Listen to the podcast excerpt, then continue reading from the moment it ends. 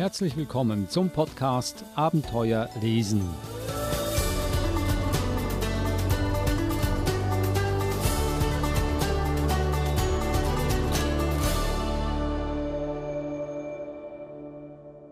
Herzlich willkommen zum Podcast Abenteuer lesen. Ich bin Adrian Pritzko. Abenteuer lesen ist ein Podcast, in dem man spannende und lehrreiche Bücher für Kinder und Jugendliche entdecken kann. Dafür garantiert die Verhaltenstherapeutin Eva Mura. In der heutigen Episode spricht Eva mit der deutschen Kinderbuchautorin Uticha Marmon aus Hamburg. Ihre Bücher drehen sich um schwierige Themen wie Flucht, Demenz, Rassismus oder häusliche Gewalt. Uticha Marmon gibt uns nicht nur einen Einblick in ihre Welt des Lebens und Schreibens, sondern führt uns auch ein in die vielerorts beinahe vergessene Kunst des Zuhörens.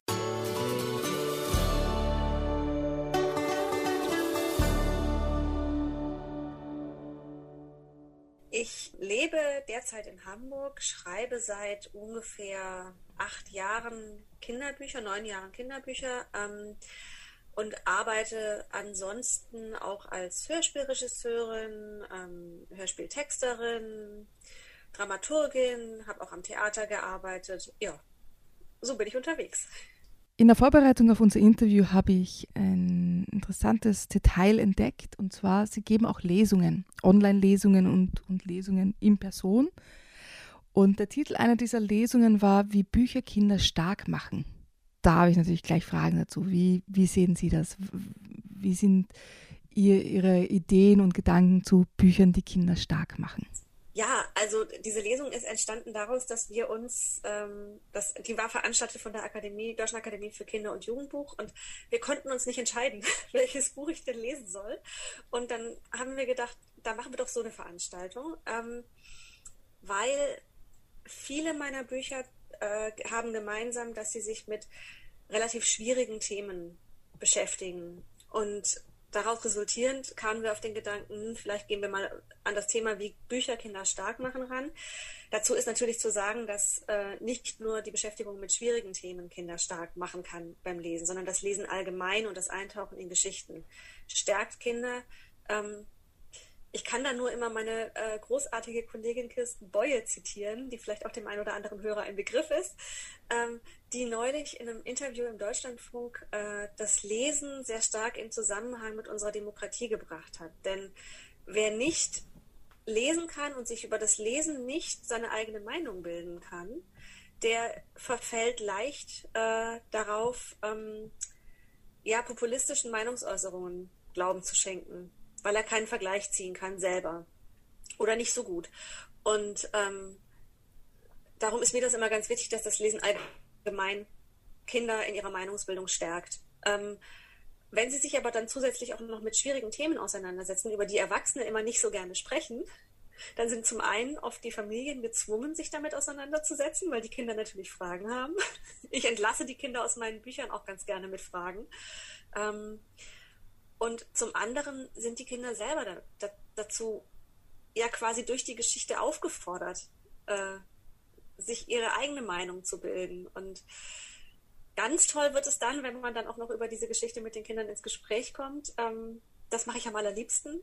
In Schulen gehen und lesen oder eben auch online lesen ähm, und mich darüber unterhalten, was die Kinder beschäftigt und was die Kinder selber an diesen Themen bewegt. Und da, ähm, ja, da entstehen einfach die tollsten Diskussionen, tollsten anregenden Gespräche.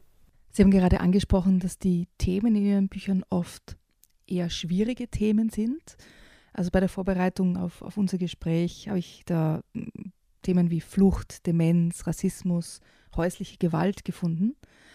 Wie reagieren Kinder in ihren Lesungen auf diese Themen? Das ist sehr unterschiedlich. Ähm, am besten kann ich das, glaube ich, verdeutlichen an dem Buch Mein Freund Salim. Da geht es um diesen, äh, um das Thema Flucht, um einen unbegleiteten minderjährigen Flüchtling aus Syrien. Geschrieben habe ich dieses Buch 2015. Da war äh, die Flüchtlingswelle noch nicht in Deutschland angekommen. Ähm, in Hamburg hatten wir aber vereinzelt schon oder vermehrt schon äh, unbegleitete minderjährige Flüchtlinge, weil die in oder Dänemark waren, wo man damals noch unbegrenzt Aufnahme äh, signalisiert hat. für Flüchtlinge. Und als ich mit diesem Buch gestartet bin, hatten die meisten Kinder in ihren Schulklassen noch keine geflüchteten Kinder ähm, und bis dato auch nur davon gehört, über ihre Eltern oder über die Kindernachrichten ähm, oder was man so auf dem Schulhof aufschnappt. Äh, da ging das hauptsächlich so in den Gesprächen um das Thema, was, warum kommen die überhaupt?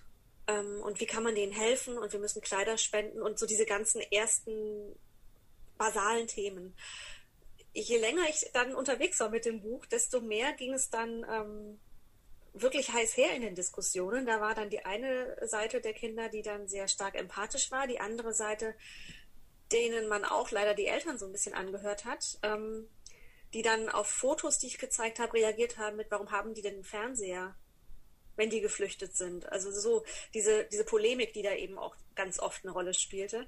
Ähm, dann hatte ich die ersten Kinder in den Klassen sitzen, die geflüchtet waren, die dann plötzlich erzählen konnten, das ist ja meine Geschichte und ich habe das und das erlebt und bei mir war das aber so. Ähm, dann hatte ich aber auch die Kinder, die äh, Schwierigkeiten hatten mit äh, geflüchteten Kindern, die dann ähm, mit posttraumatischen Belastungsstörungen in Kontakt gekommen sind, unschön ähm, oder, oder für sie unverständlich. Also es hat sich sehr gewandelt und die Kinder gehen damit im Grunde immer sehr empathisch um ähm, und sind bereit zum Gespräch. Und man wird, wenn man mit schwierigen Themen unterwegs ist in Schulen, fast unfreiwillig immer zum Experten ernannt. Das heißt, ich kann auf gar keinen Fall in eine Lesung gehen äh, mit einem meiner Bücher, ohne mir vorher mindestens eine Woche lang die Kindernachrichten angeguckt zu haben, um zu wissen, worüber sie sprechen, wenn, sie, wenn dann plötzlich irgendwas kommt. Und zu, zu ahnen, wo das jetzt gerade herkommt. Und, ähm, aber die Kinder gehen damit im größten also zum größten Teil besser um als Erwachsene und offener. Und das Buch hat ja auch ein offenes Ende, was ja eher ungewöhnlich ist bei Kinderbüchern. Die Geschichte wird nicht wirklich aufgelöst, äh, weil ja Salim, ja, er, er, verschwindet irgendwie. Wie sind Sie auf dieses offene Thema, also auf diesen offenen Schluss gekommen? Letztlich dadurch, dass ich für mich überlegt habe, was möchte ich den Kindern erzählen ich habe ja auch bewusst nicht die Perspektive von Salim gewählt als Erzählperspektive, sondern die der Kinder, die bei uns damit konfrontiert sind. Zum einen, weil ich es mir gar nicht anmaßen würde, mich in irgendeiner Form in diese Geschichte reinzuversetzen, was man da erlebt, wenn man so eine Flucht erlebt. Ähm, zum anderen, weil ich aber genau den Kindern auch was an die Hand geben wollte, die auch sehr stark mit diesem von beurteilten Thema konfrontiert waren. Ähm, und es gab zu diesem Zeitpunkt kein, offen, äh, kein, kein Happy End. Es war kein Happy End absehbar für geflüchtete Menschen und schon gar nicht für unbegleitete minderjährige Flüchtlinge. Und ähm, darum wollte ich den Kindern, die das Buch lesen, auch nichts vorspielen. Es ist natürlich trotzdem so gelöst, dass die nicht völlig verstört zurückbleiben und alles schlecht ist am Ende. Aber es ist auch nicht so eindeutig, dass man sagt, ja, das ist klar, das geht alles gut aus und weil es einfach nicht der Realität entsprach damals und auch heute oft noch nicht tut. Ihr neuestes Buch hat aber ein ganz ein anderes Thema. Ich verrate schon mal den Titel, Das stumme Haus. Das war, wie ich es gelesen habe in den letzten Tagen, das war eine ganz interessante Erfahrung, weil der Beginn ähm, war eigentlich so, dass ich mich in der Geschichte wiedergefunden habe. Ich bin auch in einem, in einem ähm, Mehrparteienhaus, wie es in Österreich genannt wird, aufgewachsen, wo die Kinder sich dann zusammentreffen und um die Häuser ziehen. Und ich habe das als Kind auch erlebt, dass wir das Nachbargrundstück hatten, wo alles aufregend war und, und das Gras nur zweimal im Jahr gemäht wurde und wir Verstecken gespielt haben und unsere ähm, quasi unsere Bandenhauptquartiere gebaut haben und das dann auch in eine Siedlung umgewandelt wurde und wir uns betrogen gefühlt haben und die Erwachsenen haben uns verraten, weil sie haben uns quasi unseren Abenteuerspielplatz, der einfach eine Wiese war, weggenommen. Also der Anfang der Geschichte ist die, die Erlebniswelt der Kinder, die in diesem Haus wohnen, gemeinsam zur Schule gehen, Abenteuer erleben, ähm, als quasi Banden gegeneinander kämpfen, unter Anführungszeichen, und dann auch diesen, diesen Abenteuerspielplatz sozusagen verlieren, weil dort Häuser gebaut werden. Aber das ist natürlich nicht das Ende der Geschichte. Wie geht diese Geschichte weiter? Ja, diese Geschichte geht weiter, wie unser aller Geschichte im letzten Jahr äh, häufig weitergegangen ist, zumindest in Deutschland ähm, oder in Europa sehr häufig. Äh, und zwar geht diese Geschichte weiter mit einem Lockdown. der wird als solcher nicht benannt, aber es ist natürlich äh, die Ausgangssituation, ähm, die wir in der Pandemie sehr oft hatten. Die Kinder dürfen nicht mehr raus. Ähm, viele Eltern sind plötzlich auch zu Hause, die gearbeitet haben. Da dieses Haus sich in einer Siedlung befindet, ähm, die sozial nicht sehr stark ist, sind viele Kinder plötzlich damit konfrontiert, dass sie nicht mehr in der Schule zum Mittag essen können, was für die Eltern wiederum schwierig ist. Ähm, auch finanziell, die, die Tafelläden schließen. Es ist einfach alles plötzlich stillgelegt. Und auch in diesem Haus, in dem es immer sehr laut zugeht und eben viel los ist und man sich eigentlich im Treppenhaus trifft, weil die Wohnungen sehr klein sind, dann geschieht aber das, was ähm, vielen Kindern heute nicht mehr passiert, weil sie selten Langeweile haben. Ähm, die Kinder haben Langeweile und werden kreativ und äh, fangen auch an, mal aus dem Fenster zu gucken. Und ähm, daraus entspinnt sich dann über diverse Entdeckungen, die sie machen, die sie sonst nicht gemacht hätten, ein, äh, ja, würde ich mal sagen, aufregender Krimi, den die wahrscheinlich so gar nicht erlebt hätten. Also es ist nicht alles schlecht an dieser Situation, aber auch nicht alles gut. Wollen wir ein bisschen verraten, worum es in diesem Krimi geht? Ja, natürlich. Ähm, da geht es zum einen um ähm, ja, um die Häuser gegenüber, wo plötzlich äh, die Kinder meinen, einen Einbrecher zu entdecken, weil nachts ähm, jemand mit einer Taschenlampe unterwegs ist in einer Baustelle, wo das Haus noch nicht fertig gebaut ist. Es gibt zwei, drei Häuser gegenüber, die ähm, schon bewohnt sind und eben immer nur von einzelnen Familien. Ähm, also das ist der starke Kontrast zwischen eben diesen reichen Häusern und diesen nicht so reichen Häusern auf der anderen Straßenseite. Und ja, zunächst glauben die Kinder, dass sie einem Einbrecher auf der Spur sind. Dazu mischt sich aber, ähm, so viel sei verraten, auch noch das Thema ähm, häusliche Gewalt. Was den Kindern auch nicht aufgefallen wäre, vermutlich, wenn sie ihren Alltag weitergelebt hätten. Und diese häusliche Gewalt, die findet nicht in dem Haus, in dem die Geschichte spielt, statt, sondern gegenüber. Wir wollen jetzt nicht viel mehr verraten, außer dass, dass das Buch ein Ende hat, das nicht ganz so offen ist wie bei Salim. Aber es ist spannend und ich habe auch ihre Beschreibung der, es wird nur so quasi angedeutet von einem Virus oder Krankheit oder irgendetwas passiert in der Erwachsenenwelt. Ganz so klar ist das ja nicht am Anfang für die Kinder. Ähm, aber der, der Lockdown, der ist wirklich spürbar. Und ich habe es spannend gefunden, wie sie, wie sie die Sichtweise der Kinder auch äh, beschrieben haben, dass die am Anfang ja nur gespürt haben oder gesehen haben, dass die Erwachsenen da ja auch völlig aus der Bahn geworfen sind und nicht mehr wissen, wie es jetzt genau weitergeht und sich erst mit der Lage zurechtfinden müssen. Und die Kinder da sehr kreativ damit umgehen ähm, und auf alte äh, Nachrichtenübertragungswege zurückgreifen. Mehr sei nicht verraten. Das wird nicht verraten, aber es sind ähm, spannende Dinge, mit denen man kommunizieren kann, an die man erstmal heutzutage oft nicht denkt. Kommunizieren ist auch unser nächstes Stichwort. Sie schreiben ja nicht nur Bücher, sondern Sie produzieren oder machen auch Hörbücher. Da habe ich gelesen, Sie machen Zuhörförderung. Das ist natürlich ein spannendes Wort und da würde ich gern mehr davon hören. Wir kennen ja oder der Großteil kennt ja inzwischen das Stichwort Leseförderung, dass äh, das Lesen gezielt schon, schon früh gefördert wird. Das ist auch in Deutschland gerade ein großes Thema. Ähm, seit 2018 die IGLU-Studie uns in Deutschland verheerende Zahlen geliefert hat, nämlich dass ein Fünftel der Grundschulabgänger nicht mehr sinnentnehmend lesen kann, was letztlich der Definition von funktionalem Analphabetismus entspricht. Und da tut sich gerade ganz viel, weil sich auch ganz viel tun muss. Ich bin da aber mit einer Kollegin schon länger auch an der Vorstufe dran. Ähm, denn das Lesen können beginnt viel früher, nämlich mit dem richtig zuhören können. Und das stellt man in den Kindergärten und in den Kitas sehr stark fest inzwischen auch, dass die Kinder gar nicht mehr lernen, richtig zuzuhören. Das fängt mit, äh, mit so ganz einfachen Dingen wie auditiver Wahrnehmung an, beispielsweise das Richtungshören. Die können oft gar nicht mehr zuordnen, aus welcher Richtung ein Geräusch kommt, was fatal ist, weil beispielsweise der Krankenwagen, den muss man hören und da muss man auch äh, richtig ähm, ja, äh, raushören, wo der herkommt. Damit man der Gefahr ausweichen kann. Das ist jetzt das einfachste, plakativste Beispiel. Ähm, das geht aber weiter tatsächlich über das Laute hören. Die können oft nicht mehr unterschiedliche Laute wirklich differenzieren.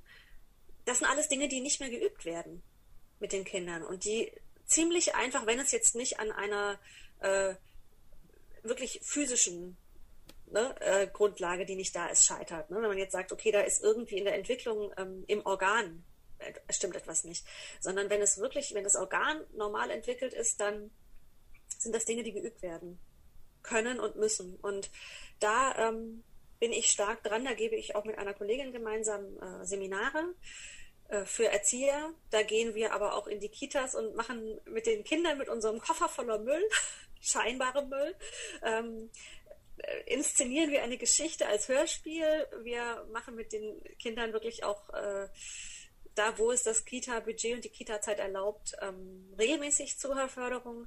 Ja, das ist so der Ansatz, einfach den, den Schritt vor der Leseförderung schon zu beginnen. Woher kommt es, dass Kinder nicht mehr richtig zuhören können? Wor woran liegt das? Das ist eine gute Frage. Das ist, also da, da habe ich auch noch keine wissenschaftliche Erkenntnis dazu gefunden. Es lässt sich feststellen, aber ich würde sagen, das ist ein Konglomerat aus verschiedenen Aspekten. Das eine ist Lärmüberlastung, dass einfach das Ohr irgendwann zumacht. Das macht es faktisch. Wenn es zu laut wird, dann filtert das Ohr faktisch äh, Dinge raus. Ähm, das liegt aber auch am Umgang der Erwachsenen.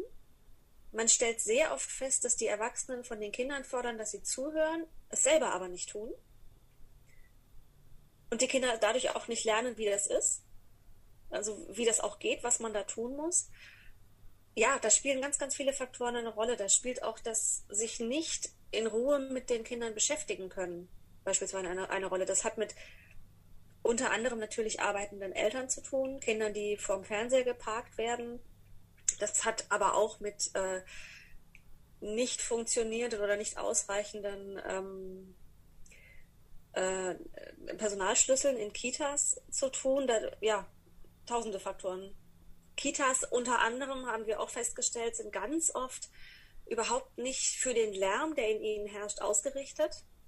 Das ist auch was, was dazu kommt. Die Kinder können gar nicht mehr richtig das, also so diese, diese ganz basalen Dinge wie eben Richtungshören, Lautstärkeunterschiede etc. können die gar nicht, weil die Räume dafür gar nicht gemacht sind. Das ist viel zu laut.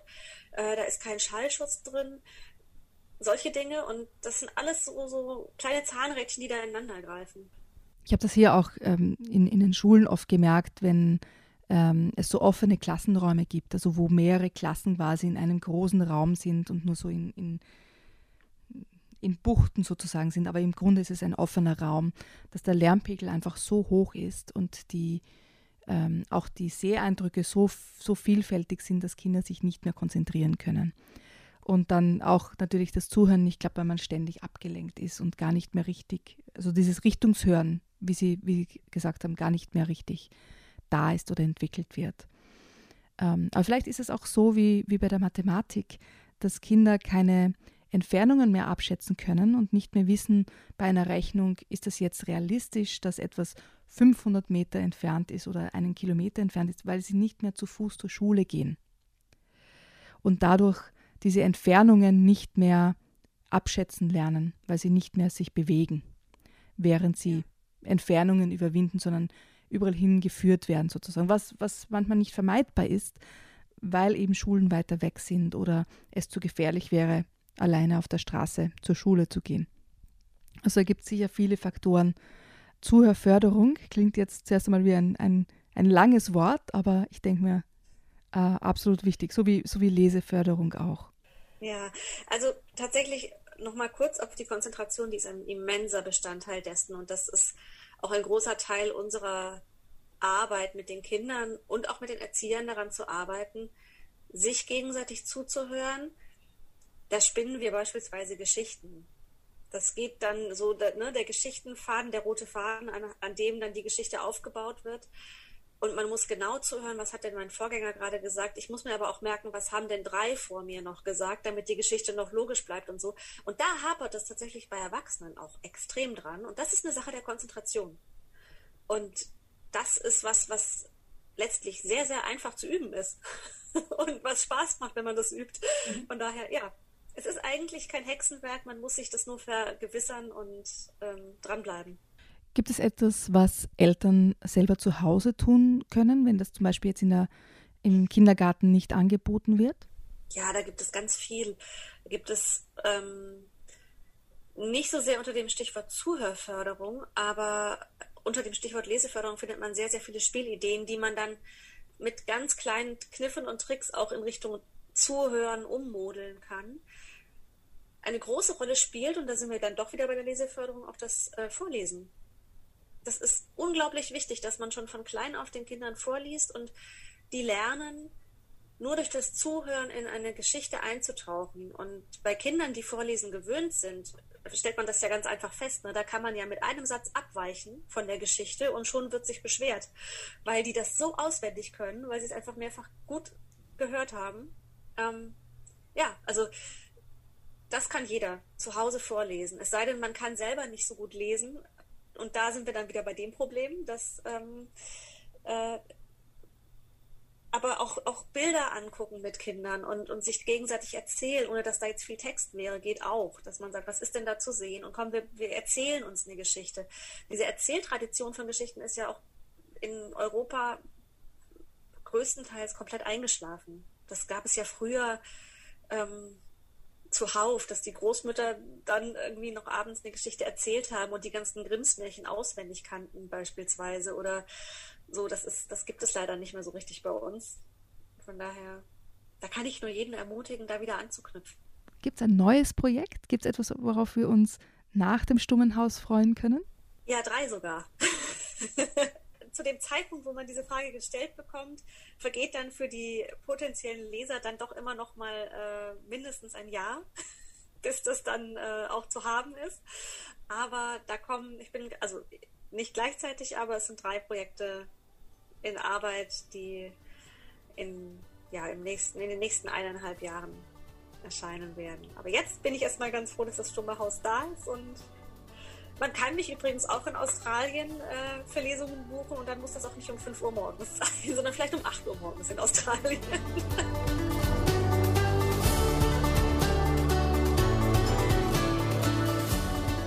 Das war die deutsche Kinderbuchautorin Uticha Marmon im Gespräch mit Eva Mura. Uticha Marmons neuestes Buch, Das stumme Haus, ist im Sauerländer Verlag erschienen.